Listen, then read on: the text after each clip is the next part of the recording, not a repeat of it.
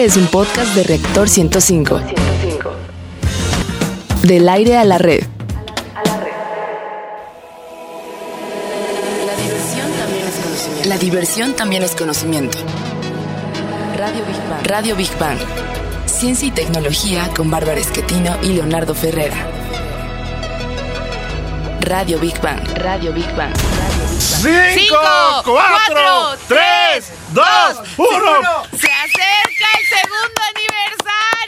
Señores bigbanianos, señoras bigbanianos, jóvenes, jovencitas, estamos niños, a punto niñas. del segundo aniversario de Big Bang Radio. Acuérdense, 12, 12 de octubre a las 11 de la mañana en vivo en un estudio grandotote. Van a ver qué hermosura de estudio, mucho más grande que el del año pasado porque ahora son mucho más bigbanianos. Sí, ya Vamos a tener estamos música y regalos. súper adelantados. Se está inscribiendo cada vez más gente. Inscribiendo digo porque no, no, no, no, no es escuela ni nada. Pero sí nos está mandando sus nombres, sus datos a través de Facebook y de Twitter. Ya están más que apuntados. Vamos a publicar la lista una semana antes de, del aniversario para que sepan quiénes van a ir. Y bueno, Y pues va a estar conocer en vivo, buenísimo. pero conocer en vivo, sobre todo a nuestros invitados de siempre, a la no greña, porque se la cortó aquí de Toño Yedías, a nuestra querida amiga y hermosísima amiga Cecilia intelectual Cecilia sí. Kiune, a Carlitos, este, que tiene también su pegue aquí. No, hombre, este, tiene sus eh, sí, admiradoras. admiradoras. Sí. A Cecilia, bueno, en fin, en fin. Ahí digo, vea, también va a estar por ahí, ¿verdad, mi querido Eddie?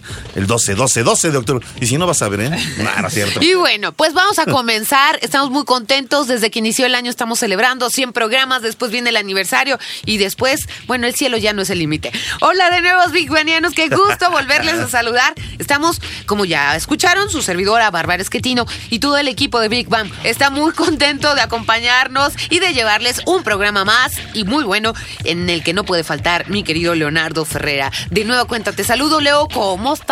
Barbaristóteles. Bueno, este, mi querida Barbarita, eh, la ¿Qué? voz más hermosa del oeste radiofónico. Recuerden que estamos en la mejor estación de radio en México, Reactor 105 FM, y como siempre, el programa estará buenísimo. Así que antes de iniciar, les brindamos nuestras líneas de contacto. Recuerden, Facebook, eh, en Facebook nos encuentran como Big Bang, en Twitter como Big Bang-Radio 1. Bueno, pues atentos, porque hoy en Exploradores del Infinito, sección dedicada al espacio, hablaremos del Armageddon. No de la película, sino del contexto Ándele. Bíblico, la batalla final. ¿Dónde se librará? Ay, me sonó como apocalíptico. Es apocalíptico, serio, ¿eh? en efecto, en efecto. Cuando el destino nos alcance. Sí, sí. Charlton Heston, ¿o no, mi querida? No, pero eso es de que nos comemos unos a otros. Sí, ya nos exacto, alcanzó el destino esa exacto. película, Charlton Sí, Heston. sí. Bueno, en nuestra sección Gigante Azul, dedicada al planeta Tierra y la importancia de su biodiversidad, hablaremos de los estragos que ha hecho la sequía en la Tierra y los remedios de la ciencia y la tecnología que han encontrado para conservar el agua. En nuestra sección Materia Gris, dedicada a los avances de los laboratorios y los principales proyectos científicos y tecnológicos, hablaremos del Valle de la Ciencia y la Tecnología. Está en nuestro continente y es semillero de los desarrollos más sofisticados que tenemos a la mano. En Construyendo Puentes, también dedicada a los grandes personajes de la historia y los logros del hombre por alcanzar sus sueños, te platicaremos de cómo la música influye en nuestras emociones y en nuestro cerebro. Y como siempre, para cerrar bien y de buenas en divulgando humor, donde lo más inverosímil, raro o curioso también es ciencia, te preguntaremos, a ver, ¿eres bilioso? ¿Te pones verde de coraje? No te estoy viendo a ti, Barbarita. Ah, ya. Así es, hablaremos de la ira. Así que ¿De atentos. írala? ¿De írala? ¡Írala! ¿Ya la iraste? No, espérate, no, no, no, no. ¿Qué pasó, hombre? Tan, tan educadita que... Pues es que yo sí digo, íralo, íralo, no Pero te mira- conmigo, manto. Órale, hasta la boquita levantas. A ver, la Bárbara, a ver. Así que atentos, porque este, si nos ponemos iracundos, no, no quiero. no nos prestan ¿eh? atención. Ya, vamos a comenzar. Suben a su radio. Recuerden que la realidad siempre supera la ficción. Vamos primero a aclarar que no nos fusilamos el título de la película hollywoodense Armageddon. Más bien, ellos se lo fusilaron de la Biblia. En concreto, como dijo Leo, del Apocalipsis, que describe la batalla final entre Dios y los ejércitos del hombre. Esta batalla se librará en todo el planeta. ¿Miedito? Pero ya hay batallas feas, ¿no? Digo, No, pero es contra Dios. O sea, es todo el planeta contra Dios. Pues. Ese pues, es el Armageddon. ¿eh? Bueno, para ver, aterrizándolo a nuestros días, la Tierra se ve constantemente amenazada por asteroides. Los investigadores han llegado a la conclusión de que existe la posibilidad de que en algún momento la humanidad podría extinguirse por, por, pues, por algún asteroide, ¿no? claro. Ya pasó hace 65 millones de años en la zona de Chicxulub, eh, ahí en Yucatán, donde finalmente pues ese gran asteroide de 10 kilómetros de diámetro se estrelló y acabó con los dinosaurios. Exacto. Pudiera pasar con los humanos, Chan, chan, chan, chan. No lo sabemos. Fíjate que el estudio se basa en el principio de bienes públicos que los economistas utilizan en los cálculos. Según ellos, la protección contra los ataques de asteroides depende en gran medida del factor humano, en la que aseguran que la forma más sencilla de proteger al planeta de los asteroides consiste en controlarlos y luego destruirlos o cambiar su trayectoria, Ay, como la película. ni que- a ver, Bueno, hacia la izquierda, a la derecha, a la derecha. tú te No. acordarás, Carlitos, la película era así. Desviarlo. eh, desviarlo, se tuvieron que estrellar contra él y murieron, ¿no? Y bueno. Así bueno, es. pe- exacto, Exacto. pero ahí les va, ahí les va. Esto está como todavía más certero. Cada 5 o 10 años, un asteroide del tamaño de un autobús escolar se acerca a la Tierra. Ah, y cada 50 años, uno de ellos se impactará contra nuestro planeta. Según los científicos, solo es cuestión de tiempo para que un asteroide se estrelle contra nosotros. Cálmate, hasta el tono acá de ya nos está llevando patas de. Julia. A ver, como ejemplo, el asteroide 2011 MD, que entre comillas rozó la Tierra a una distancia de 12 mil kilómetros, eh, realmente Sí, casi lo rozó, digo, es una claro. cercanía enorme, ¿no? Es decir, estuvimos nueve meses más cerca de él, veces, veces más cerca de él que de la Luna y además venía con una velocidad de 12 mil kilómetros por hora. Pero según los científicos, este asteroide, ¿qué creen? Volverá. ¡No! ¡Volverá! ¡No! Pero Rusia, hablando del ruso de Rusia, Él nos pasó esta nota, ¿verdad? Sí, exactamente, su corresponsal. No, no, no, en, en- la vida real, Rusia será la encargada de protegernos. Escuchen acerca del proyecto Neo Shield. Europa solicitó a Rusia que desarrollara armas nucleares para defender a la Tierra de potenciales amenazas espaciales. El Instituto Central de Investigaciones de la Construcción de Máquinas, que forma parte de la Corporación Estatal de Roscosmos, se ha comprometido a esta tarea. Rusia deberá fabricar armas nucleares capaces de cambiar la trayectoria de asteroides potencialmente peligrosos y de este modo evitar que choquen contra nuestro planeta. Entre 2012 y 2015, la Unión Europea completó el proyecto NeoShield, dedicado a estudiar las posibles maneras de influir en los objetos potencialmente peligrosos en el espacio, llegando a la conclusión de construir una defensa nuclear contra los asteroides. Big Bang. Pero para que no se nos asusten tanto, hay que aclarar que la mayoría de estos asteroides se encuentran en la zona blanca, es decir, son asteroides cuya órbita se monta a la de nuestro planeta, o sea que es similar a nuestro planeta y se atraen. A ver, la posibilidad de chocar contra nosotros es, es baja, porque se trata en su mayoría de objetos relativamente pequeños que se quemarían, es decir, se desintegran al Ay, ingresar a la Tierra. Pero para que nos platique más sobre este asunto de los asteroides y la posibilidad de una colisión o no está con nosotros, Antonio Yo Díaz de la Sociedad Astronómica de México. Toñito, ¿cómo estás? Bienvenido, Hola, ¿qué tal? Toñito. Bien, bien. Yo ¿Qué quiero tal, hacerte una pregunta. Ajá, dime. Dentro de las, em, digamos, clasificaciones de los asteroides, a los que hay los que se les llama Apolo. ¿Pero por qué Apolo? O sea, no entiendo. Que, me- que alguien me explique. ¿ah? Pues muchas veces los investigadores al momento de clasificar los bólidos, pues, bueno, es como un término que les ponen, Sí. eh, pues les ponen, eh, no sé, cier- ciertos nombres como característicos de, puede ser alguna misión espacial o de alguna novela de literatura. O sea, en realidad la clasificación puede ser casi por cualquier cosa, no... Algo rimomante, no Sí, sé, exacto, no sé, o sea, Leonardo o algo Es así. que yo creí que los que volvían eran, es precisamente les ponen Apolo por fuertes o por, ¿no? No, no, en realidad digo también a veces... Programa de Ajá, por ejemplo, exacto, los transbordadores Apolo se llaman simplemente por la mitología Exacto, griega, ¿no? exacto. están Ah. Oye, ¿y puede haber un impacto? O sea, es- Sí, es- es claro, de real? Bueno, eh, hay impactos, de hecho, ah, ¿no? Exacto, muy seguido en la Tierra. Pero lo es que caen en el desierto, Toñito. Imagínate aquí en la Ciudad de México de repente. No, que pero le han caído un- en ciudades, en Rusia, en ¿no? O sea, Rusia. nos en Rusia, en el ruso de la- Rusia nos de pasó el- el, Rusia, dato, sí. La claro. imagen, el video que, por ejemplo, está en internet del, susto, de- serio, ¿eh? Del asteroide. del Sí. que estaba llegando y que, o sea, literalmente hizo como más de día todavía. Sí. ¿no? Sí, o sea, en cierta manera estamos siempre expuestos a, a colisión de, de bólidos o de asteroides. Y la idea es justamente tratar de, con- no de controlarlos, más bien de como de, de estudiarlos. O, o, no. O de estudiarlos Oye, para pero saber ¿Se pueden desviar? Yo no sé si la tecnología lo Yo, permite ahora, ¿no? eh, pues posiblemente, digo, es, cos- Sí, es yo cuestión creo de, que sí. de que la o ingeniería lo destruirlos, logre. dicen que pro- yo he leído que con proyectiles, eh, son Nucleares. ideas de la NASA, de Sí, hecho. eh, O sea, tam- dispararles un proyectil dirigido También, ajá. y a cierta cercanía, pues tratar de, de, Claro, pues, también, destruirlos. también dependería mucho de los elementos con los que está compuesto el asteroide. Por ejemplo, Sí. si son de, de metales muy duros, Sí. pues estaría un poco difícil, ¿no? O sea, habría que ver otra forma, como en Armageddon, ¿no? O- Perforarlo. oye, pero Toñito, ¿por qué a Rusia? Yo pensé que el encargado iba a ser la NASA, ¿no? Ajá. Pero se lo encargaron a Rusia esto de Neo Shield. Entonces, ¿pero por qué Rusia? ¿Porque tienen más experiencia? ¿Porque son más Su machines? tecnología es ¿Porque- bastante desarrollada, sigue siendo, ¿no? Sí, exactamente. Por ejemplo, la, la Unión, bueno, Rusia ahora, la Unión. Soviética antes, desarrolló demasiados proyectiles, demasiados cohetes espaciales. Ah. Entonces puede ser que por esa razón tienen mayor infraestructura que la NASA para poder encargarse de ese trabajo. Pero esto cómo se haría? A ver, yo tengo la duda. ¿Se, se atacaría desde el espacio o desde la Tierra se lanzaría el proyectil? Yo creo que desde la, tierra, ajá, desde la Tierra sería como lo más fácil, a pesar de que... O, una combustible. eh, base satelital finalmente, ¿no? Sí, no lo- se puede dirigir desde ahí algún Yo tipo creo de... que lo veo más complicado. Bueno, al menos ¿Por si yo fuera director de Sí. seguridad de, de Rusia, Sí. lo haría desde la Sí, Tierra. como el ruso de Rusia, Exacto. Por lo mismo, de que es mucho más fácil poder controlar la trayectoria de ese misil o Ajá, de ese desde el espacio, no, la desde la, gravedad. Tierra. Ah, desde la Tierra. Ajá, o sea, vas a gastar mucho más combustible sí que desde, desde la Tierra, pero es mucho más fácil poder controlar a dónde va a llegar y qué tan, fa- o sea, que cómo va a ser la Que sea explosión. o el eh, certero, digamos. A ver, y ¿no? si se le ceba, haz de cuenta, no, no dan, o sea, Así sí, no o sea, hombre. espérame, no, no, no, no, no que, a ver, lo dirigen, ahí va, ahí va, ahí va, ¿Cómo pero se le no? cebó porque no le dio, pues finalmente tiene que caer, ¿no? Pues ya- ya Oye, imagínate, o sea, Ay, ay, ay, viene, ahí viene, ahí viene, o sea, ¿qué haces? Pues No, no, no, te no, puedes mover, ¿no? o sea, no, no Digo, la verdad saber. sería cosa de, como de ver que sería como más, eh, hablando económicamente más barato y mucho más sencillo de poder aplicar. Digo, también la probabilidad de que, de que haya un, un, come- bueno, un asteroide impactando con la Tierra es, es baja relativamente. O sea, sí hay impactos en la Tierra durante mucho tiempo, pero la verdad digo, la, la raza humana es una, va a ser una especie que va a durar muy poco tiempo en la en el mundo, entonces buena comparación de lo que dura el mundo, ¿no? claro. Oye, Toño, Pero- también me gustaría mucho como adelanto, lo estamos aquí este, preparando, eh, Bárbara y un servidor, eh, que la siguiente semana nos pudieras platicar de dos temas que son interesantes, A ver, bien. porque se nos juntan de repente, ¿no? Los temas interesantes. Ay, sí, Uno, la alineación planetaria. Ah, la de sí, Le podemos claro. hablar. Y también Pues este, nuevo, planeta. este nuevo planeta eh, que han eh, descubierto en nuestro sistema solar, pues eh, creo que es bastante interesante poder hablar Sí, de claro. esos dos temas. Entonces te comprometemos para la siguiente Ya, semana. vale. Venga, Venga. venga, ¿Estás Toñito. peinado para atrás? Oye, venga. rápido, rápido. ¿Por qué es más difícil controlar un impacto nuclear desde el espacio por la gravedad? Pues para empezar por los cálculos. O sea, digo, son diferentes cálculos que los que hay en la Tierra. Es Ajá. mucho más fácil poderlo calcular desde la Tierra, Ajá. con la gravedad de la Tierra, todas las características de la Tierra, al espacio.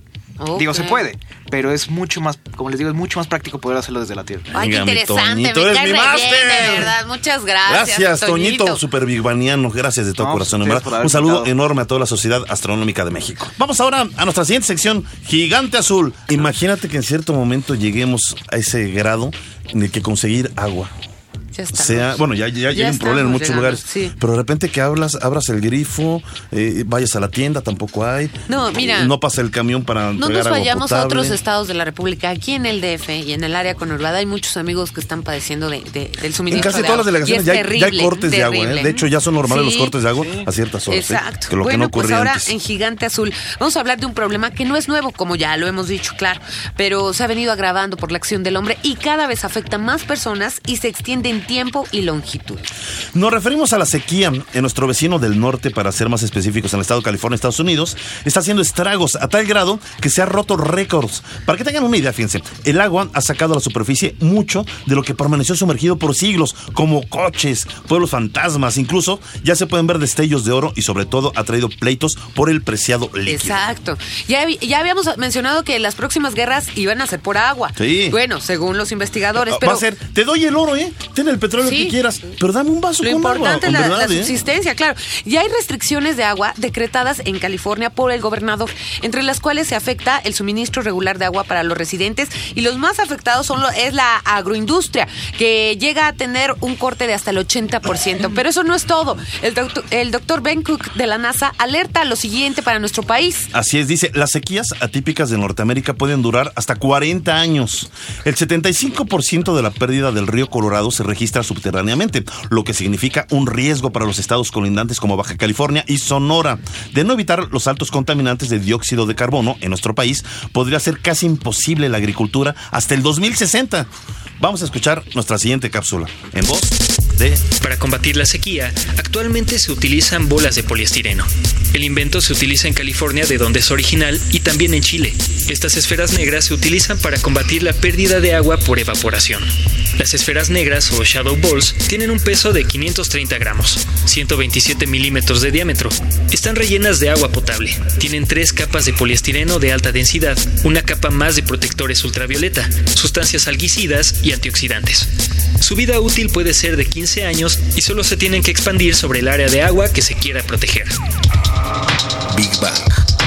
Y saludamos en, los- en el estudio a nuestro querido amigo ambientalista Iván Zúñiga. Mi querido Iván, ¿cómo estás? ¿Cómo estás, Iván? Buenos días. Ya me tenías asustado, no te veía. Dije, ¿dónde anda Iván?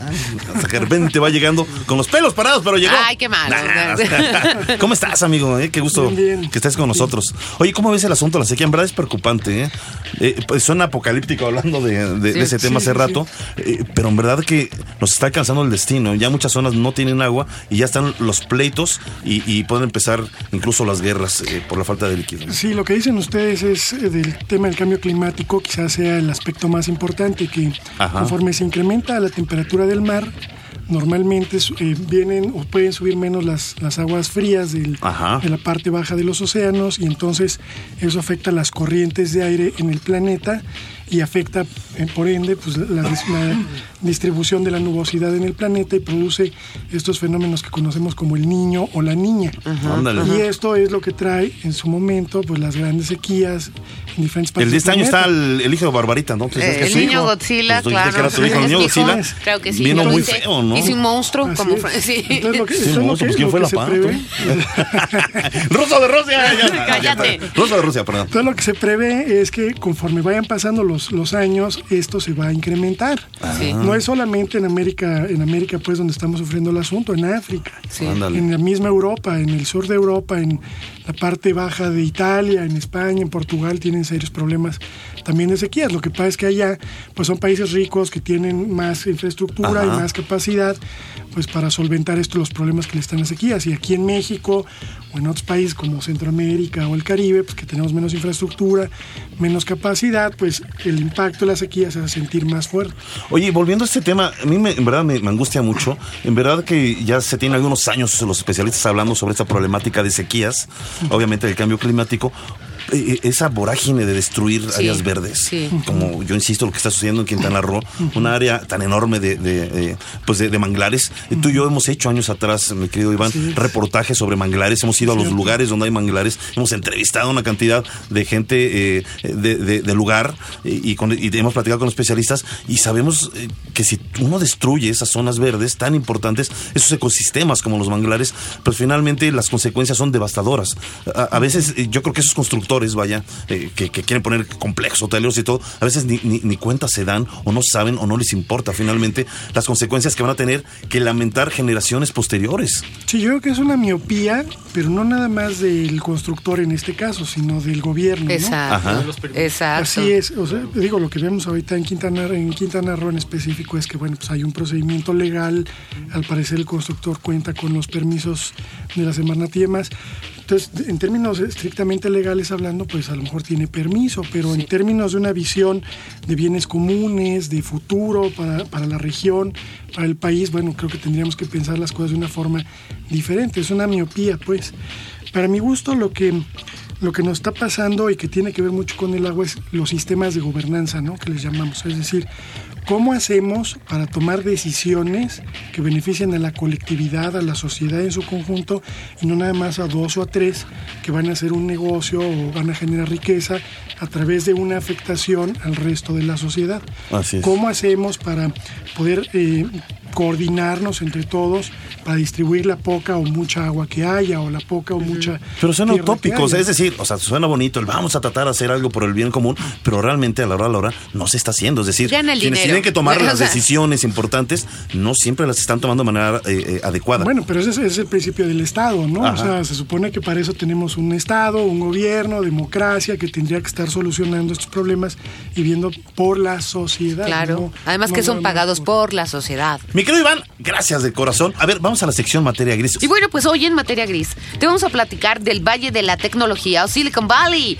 Esta es una inmensa área situada en la zona sur de San Francisco. ¿Conoces este lugar, Leo? Claro que sí, hermosísimo, Oh. me encanta, sí, sí, sí, sí. Bueno, pero ese, ese no es primer mundo, ese es lo que sigue del primer mundo, ¿eh? Sí, en sí, verdad. sí. Bueno, en realidad es más grande que un valle. Se extiende hasta la mitad del sur de la península de San Francisco, al área metropolitana, el condado de San Mateo y parte del condado de San Marín. Fíjate que hay lugares que están cargados energéticamente. En el siglo XIX en California, ay. Por Dios, había fiebre del oro.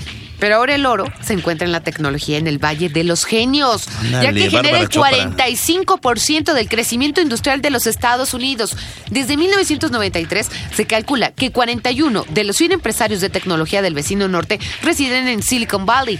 Pues fíjate que antes de la llegada de los gigantes tecnológicos a Silicon Valley, esta era una zona semidesértica, donde la NASA y el ejército hacían pruebas. Pero ¿qué les parece si conocemos más de la historia de Silicon Valley en nuestra siguiente cápsula?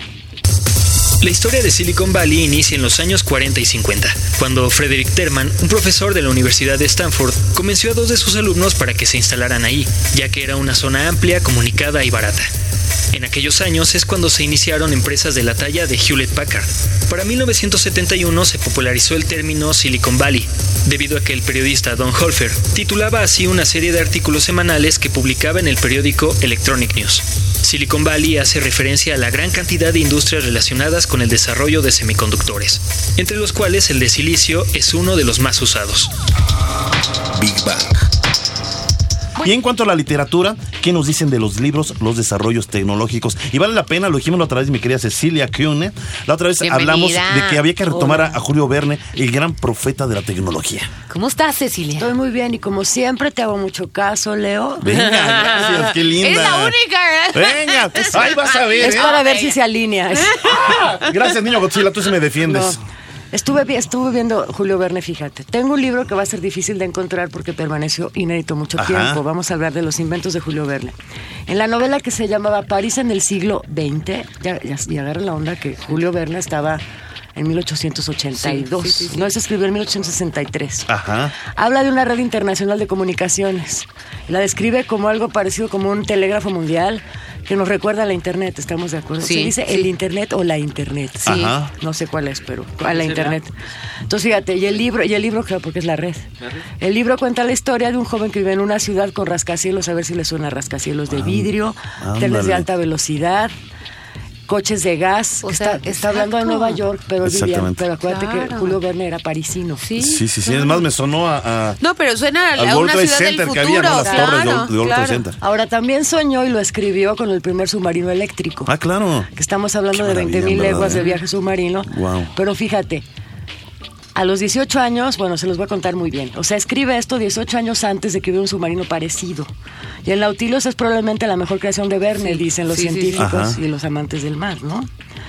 Pero fíjate, el primer submarino eléctrico lo hizo Isaac Peral, Ajá. que fue como 20 años después. Ah, caray. O sea, sí estaba adelantado. Y luego fotografiar el fondo del mar era otra cosa que quería. Pero tenemos, bueno, espérate, lo primero voy a hablar de los globos. Cinco semanas en globo. Verte, Verne ya saben que era partidario de que el hombre volara Ajá. y de que inventara algo parecido a una máquina más pesada, como era, como era Carlos, más pesada que el cielo, alguna cosa muy rara. Pero bueno, Pues como que que pesara soñaba más con que el aire, mismo, que, ¿no? pu- que pudieras volar en alguna cosa que pesara más que el aire. Ajá, así es. Entonces hizo este globo y era un experto en, en toda la física de que quisiera volar este globo, cinco semanas en globo.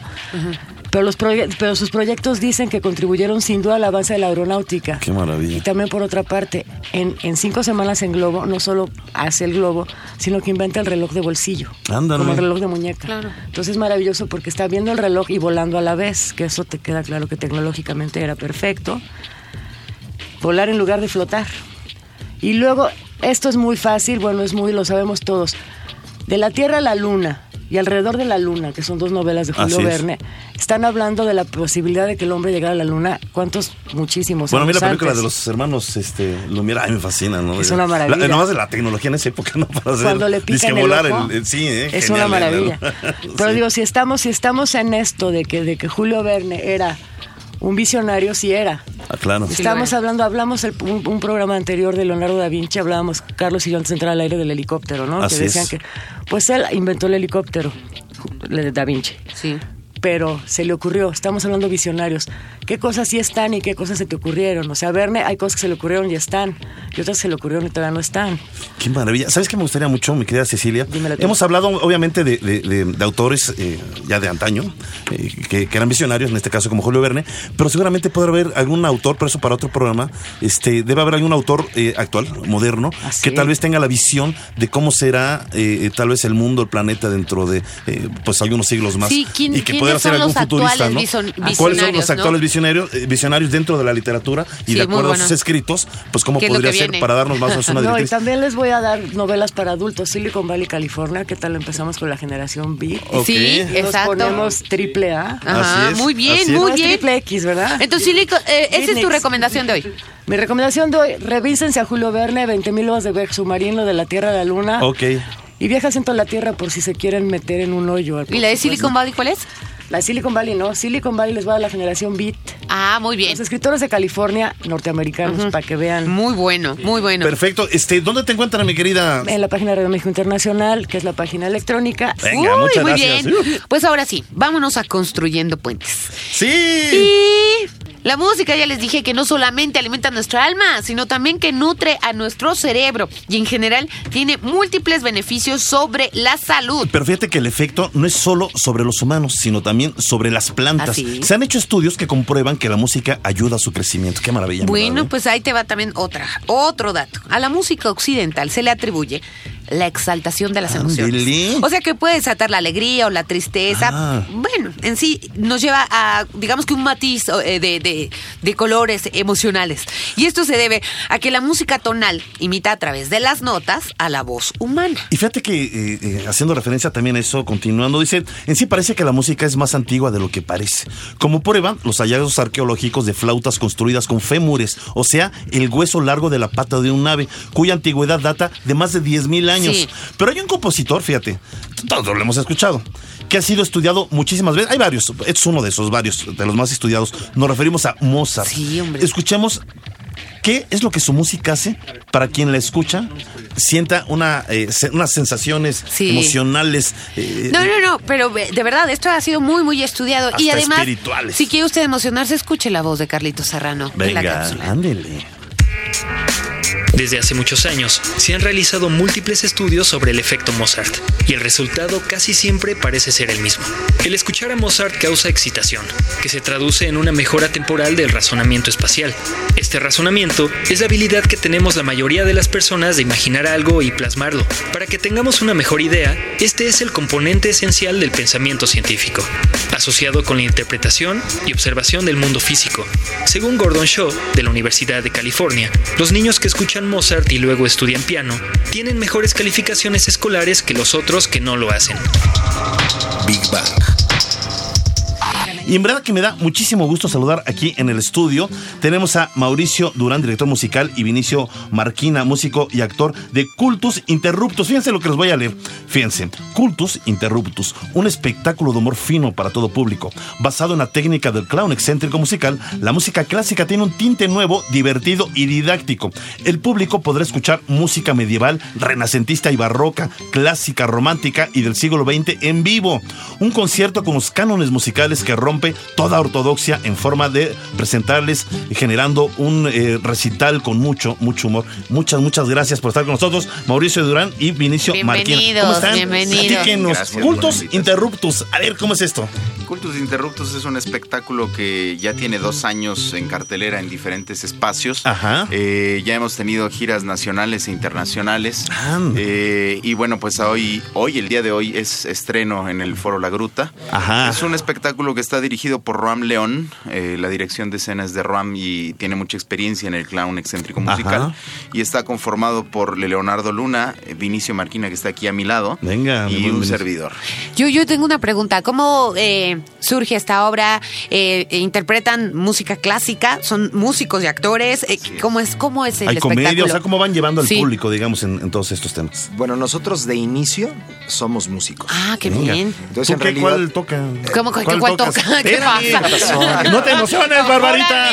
Ruso de Rusia, no se me ponga molesto. Ah, ah, Bárbara. ¿Ves? Te dije que ya, necesitaba cálmese. un café, aunque Sí, sea. No, un tequilita. ¿no? Sí, ¿verdad? Bueno. Este, bueno, en realidad nosotros somos músicos y, Ajá. y, eh, nos acercamos, digamos, a la escena a partir del el proyecto de titulación de Mauricio, justamente. Ah.